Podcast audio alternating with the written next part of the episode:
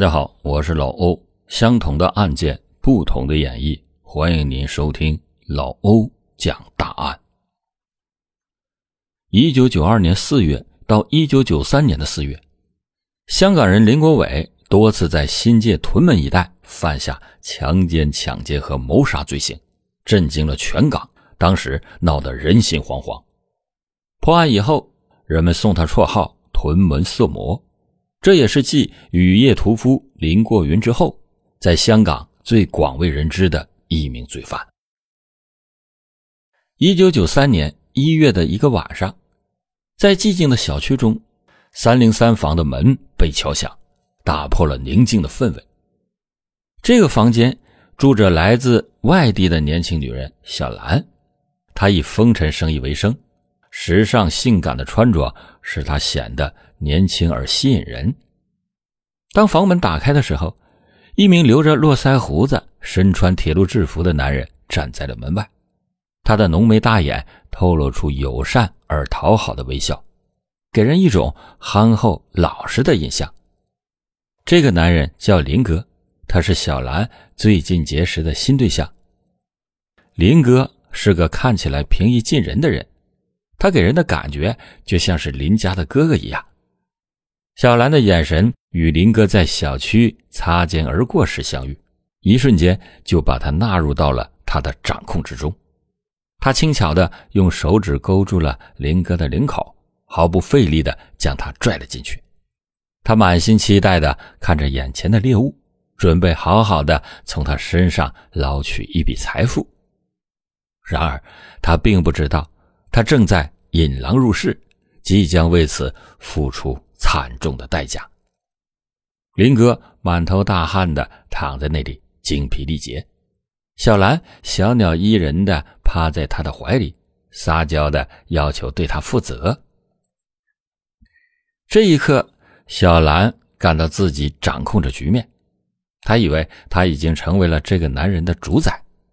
然而，这个幸福的片刻很快被一张纸条给打破了。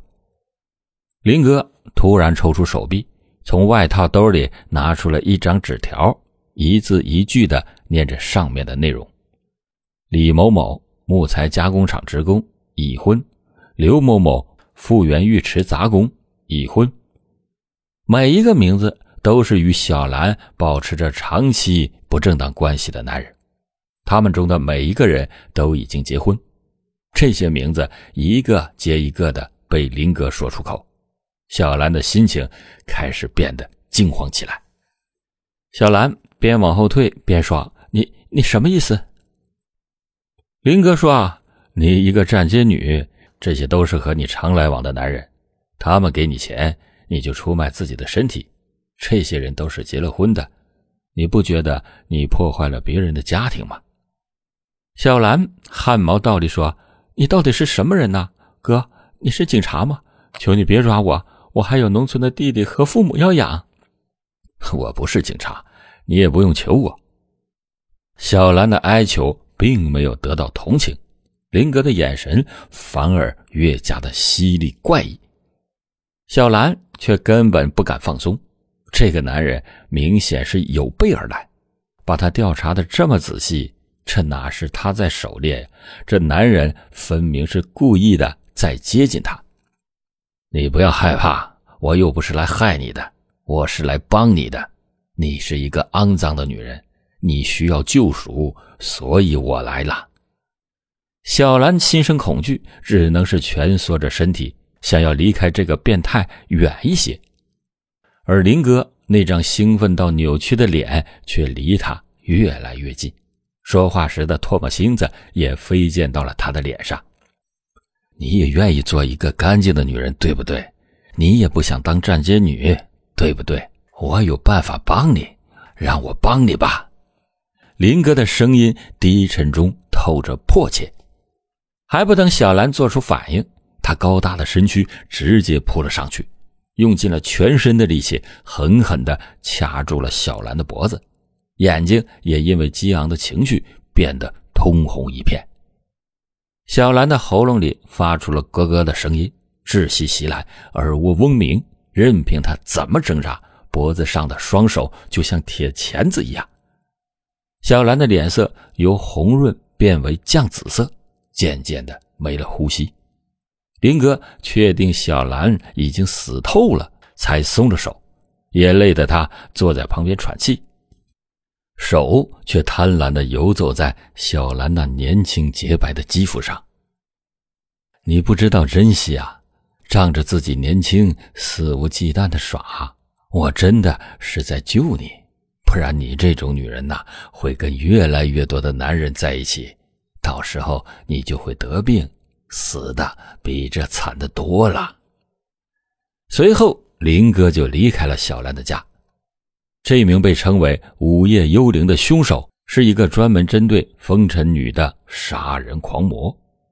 无论是陪酒的还是站街女，只要他盯上的目标，注定会面临死亡的结局。在短短的两年内，他残忍地夺去了九个人的生命，成为了一个十恶不赦的罪犯。这个凶手的行为令人发指，他的思维已经扭曲到了极点。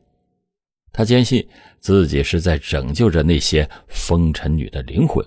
把自己视为某种变态的救世主，在他扭曲的观念中，这些女人堕落了，是社会的败类，而他的使命就是彻底的清除他们，以帮助他们重获纯洁与解脱。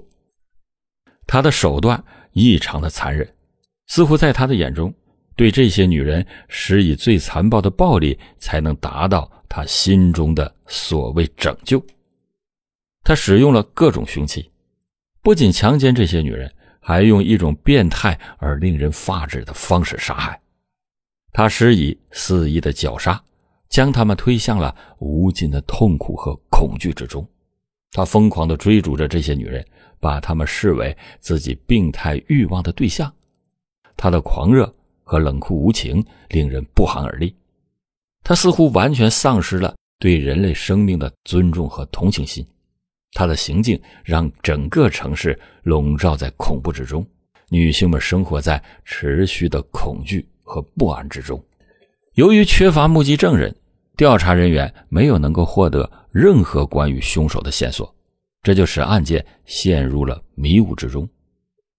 警方在尽力搜集证据和寻找新的线索，希望能够解开这个令人不安的谜团。九三年四月。一天的凌晨，又接到了一起报警电话，说在楼梯间发现了一具女尸。当警察到达现场的时候，他们目睹了一个令人难以忍受的恐怖景象：尸体横躺在电梯内，周围弥漫着一股令人窒息的死亡气息。法医随后展开了对尸体的详细检查，仔细地观察着身上的伤痕。尸体呈现出严重的暴力袭击的痕迹，他的脸上和身体各个部位都遭受了残酷的虐待。首先，他的脸部遭受了严重的殴打，鼻梁骨和眼眶明显受伤，头发凌乱不堪，伤口渗出了鲜红的血迹，伤口的长度不一，有些甚至深入内脏。不仅如此。尸体的颈部还明显的出现了掐压的痕迹，鲜红的淤血勾勒出凶手凶残的手指印。这表明他曾经被歹徒以极端暴力的方式掐住脖子，使他窒息，无法呼吸。从尸体的伤痕来看，可以推断凶手对受害者施加了极其残忍的暴力。这并不仅仅是一次简单的杀害。而是一场充满仇恨和愤怒的惨无人道的行为。受害者叫小玲，三十五岁。那天，他和朋友刚刚打完麻将，准备回家，不料他在回家的路上遭遇了一场悲剧。当他刚走到一楼时，他突然感觉有人跟踪着他，一阵不安油然而生。小玲立刻的向朋友发了一条短信。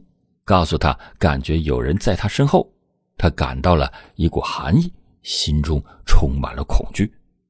然而，他还是下定决心继续坐电梯回家，希望能够尽快的躲避潜在的危险。当电梯的门打开的时候，小玲看到了旁边的电梯也在上升，这让她感到了更加紧张。她开始意识到自己可能已经处于极度的危险之中。她迅速的向家门口方向跑，但是电梯门已经打开了，从里面站出来一位陌生的男人，他的面容陌生而且不友善，散发着一种令人不安的气息。小玲的心跳开始加速。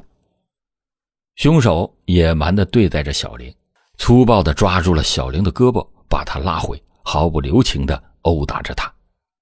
她的脸部和身体遭受了严重的伤害。小玲躺在地上，感到强烈的痛苦和绝望。陌生男人对她施加了肆虐的暴力，她的身体遭受了无情的伤害，她的声音被捂住。没有办法呼救，在混乱和恐惧中，小玲感到窒息。凶手又用双手紧紧地掐住了她的脖子，使她无法呼吸。她的视野开始变得模糊，意识也渐渐的模糊。最终，她被活生生的夺走了生命。小玲的生命在电梯间残忍的结束了，她成为了无情凶手的又一名受害者。随后抢走了小玲身上所有的钱和手表，逃离现场。据警方了解，小玲曾经在一家夜总会担任陪酒女，这个职业让她与许多人建立了复杂的社会关系。作为一名陪酒女，她每天都要接待各种各样的客人，从富有的商人到普通的工薪阶层，关系网错综复杂。在工作期间，小玲和许多客人建立了亲密的关系，有些客人可能对她产生了情感上的依赖或追求，希望和她建立更深层次的关系。这些关系可能包括暧昧、友谊，甚至恋爱。所以，警方很难找到真正的凶手。两起类似的杀人案件引起了警方的关注，他们突然回想起了一起类似的案件，然而。当时的证据并不足以支持对嫌疑人的起诉。这起案件发生在几年前，同样的作案手法和残忍程度令人震惊。当时的受害者也是一名陪酒女，她在一家夜总会工作。这名受害者叫丽萨，三十二岁，在香港一家夜总会上班。凌晨四点下班以后，乘坐的士回家。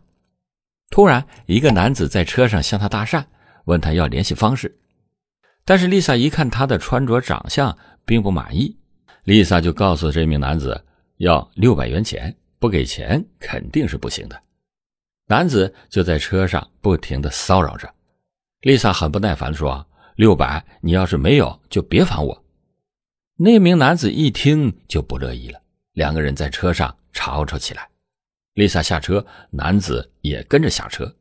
这名男子怒气还没有消退，他猛地朝丽萨扑了过去，试图推搡她。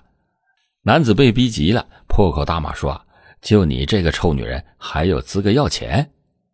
这个丽萨也不是好欺负的，当场就给了他一个大耳光。这名男子心不甘，一把就勒住了他的脖子，把他拖到了草丛里。丽萨奋力的挣扎，她用力的踢打男子的身体。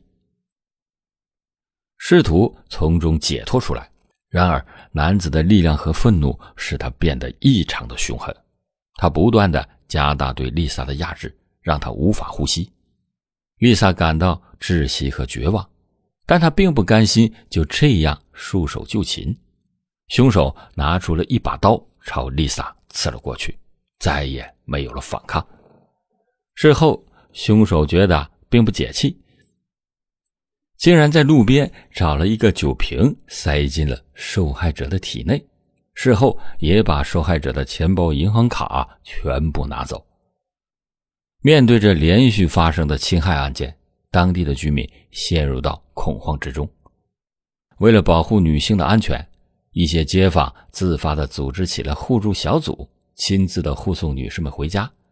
警方也开始认识到这名色魔。极有可能是区内的居民，因为他对当地的环境非常的熟悉。在案情分析中，警方注意到，凶手犯案以后能够在极短的时间内前往不同地区的银行提款机，并使用受害人的提款卡取款，这使得警方得出了一个重要的线索，那就是凶手必定是有车一族，并且利用车辆跟踪受害人，施暴以后再驾车逃离现场。警方为了引诱凶手上钩。决定采取了一项策略，他们安排一名女警扮演酒吧女，从夜总会出来，希望能够吸引凶手的注意。同时，其他民警在附近进行观察，准备在适当的时机抓捕嫌疑人。那天晚上，女警安装了隐藏的摄像设备，并与其他民警保持紧密的联系。他故意表现的有些醉醺醺的样子，漫不经心的。走出了夜总会，似乎毫无防备地向街道上的出租车招手。不久，一辆黑色的轿车停在了女警的面前，车窗滑下，露出了一个男子的脸。他对女警投以邪恶的目光，询问她是否需要搭车。女警假装迷迷糊糊地说着模糊的目的地，似乎被酒精迷住了脑袋。男子见状，立即的表示。愿意送他去目的地，并且坐进了驾驶座。正当他们开始行驶时，其他的民警立即启动了行动。他们紧紧跟随着那辆黑色的轿车，同时通过无线电向后方的警车发出追踪的指令。在行驶的过程中，女警逐渐的清醒过来，开始与男子进行对话，试图获得更多有关他的信息。他虚构了一个故事，说自己有一笔巨额的财产，对男子的兴趣似乎逐渐增加。当车辆驶入了一个相对偏僻的区域时，警方判断时机已经成熟，他们迅速的组织了一次精密的围捕行动。警车从各个方面涌入，把那辆黑色的轿车团团包围，男子被吓了一跳。但很快意识到自己已经陷入了警方的设防之中。女警下车，迅速的控制了这名男子，把他铐在了警车上。经过仔细的搜查，他们发现了一把隐蔽的刀具，以及一些受害人的身份卡片和提款卡。这些证据让他们确认，他们已经成功的抓到了连环强奸案的嫌疑人林国伟。那么？凶手为什么会专门的针对酒吧女下手呢？他又是怎么从一个老实人变成杀人狂魔的呢？欢迎您接着收听老欧讲大案。林国伟在一个单亲家庭中长大，他是家里边的六个孩子之一。从小的时候，他们家就面临了家庭的不完整和不稳定。他还在年幼的时候，母亲离开了他们的父亲。这对他的成长就产生了深远的影响。没有母亲的陪伴和关爱，林国伟在家庭环境中感到孤独和内向。他缺乏父母的指导和支持，自然的形成了一种自卑感，并且逐渐的变得偏激和孤僻，并使他对社会和人际关系产生了怀疑和敌意。在成长过程中，林国伟喜欢从事刺激性的运动。这可能是他寻求刺激和逃避现实的一种方式。这些挫折可能加剧了他的负面情绪，使他逐渐形成了一种反社会的人格。渐渐的，林国伟开始表现出虐待小动物的行为。这种行为常常与缺乏同理心和对他人伤害的冷漠有关。虐待小动物可能是他试图掌控和发现自己内心负面情绪的一种方式。九二年四月，林国伟选择了他的第一名受害者，一个十九岁的女孩。这名女孩引起了他的注意，因为她和他的前女友的相貌非常的相似。林国伟就开始尾随着这名女孩，观察她的行动，并且等待着合适的机会。在那个凌晨三点钟，女孩终于抵达了他的家门口。林国伟迅速的接近她，并且以胁迫的方式将她拖进了一条附近的巷子，在那里他实施了强奸行为。在尝到了第一次犯案的甜头之后，林国伟才真正开始了他的犯罪之路。事后，他直接进入受害人的家中进行洗劫，并且出现了敲晕、掐晕受害人的行为，这距离他第一次杀人已经不远了。在一次次的犯罪升级中，林国伟也愈发的大胆。九三年四月，他这次的目标是一名家庭主妇，大概五十岁左右。由于之前的经验，林国伟打算先将她掐晕，再实施强奸，但却失手将他给掐死了。紧接着，在同年的四月，林国伟直接把一名二十二岁的女孩给掐死，之后实施强暴。并且掠走了女孩身上的财物。到了这个阶段的林国伟，已经不仅仅是一个强奸犯了，他已经变成了杀人犯，引发了香港民众的恐慌。林国伟面对法庭，对他所犯下的杀人罪行进行辩解。他声称，这些杀人并非是有意为之，而是一时失手导致的不幸事件。然而，这样的辩解并没有得到被害人家属的认可，他们对他的犯罪行为感到愤慨和悲痛。林国伟的辩护律师试图为他寻找辩护的理由，声称他从小生活在恶劣的环境中，导致了他性格不稳定。律师进一步表示，林国伟在成年以后面临许多不顺利的生活挫折，承受着巨大的压力，并且患有精神病。然而，这些辩护理由并没有被法庭采纳。法庭认为林国伟并没有精神病。法庭对案件进行了深入的审理，仔细考察了现有的证据和各方的陈述。他们权衡了林国伟的言辞以及被害人的家属对他的指控，最终法庭作出了判决，认定林国伟对杀人罪行负有直接责任。林国伟被判处了终身监禁。好了，感谢你今天收听老欧讲大案，老欧讲大案，案案都震撼。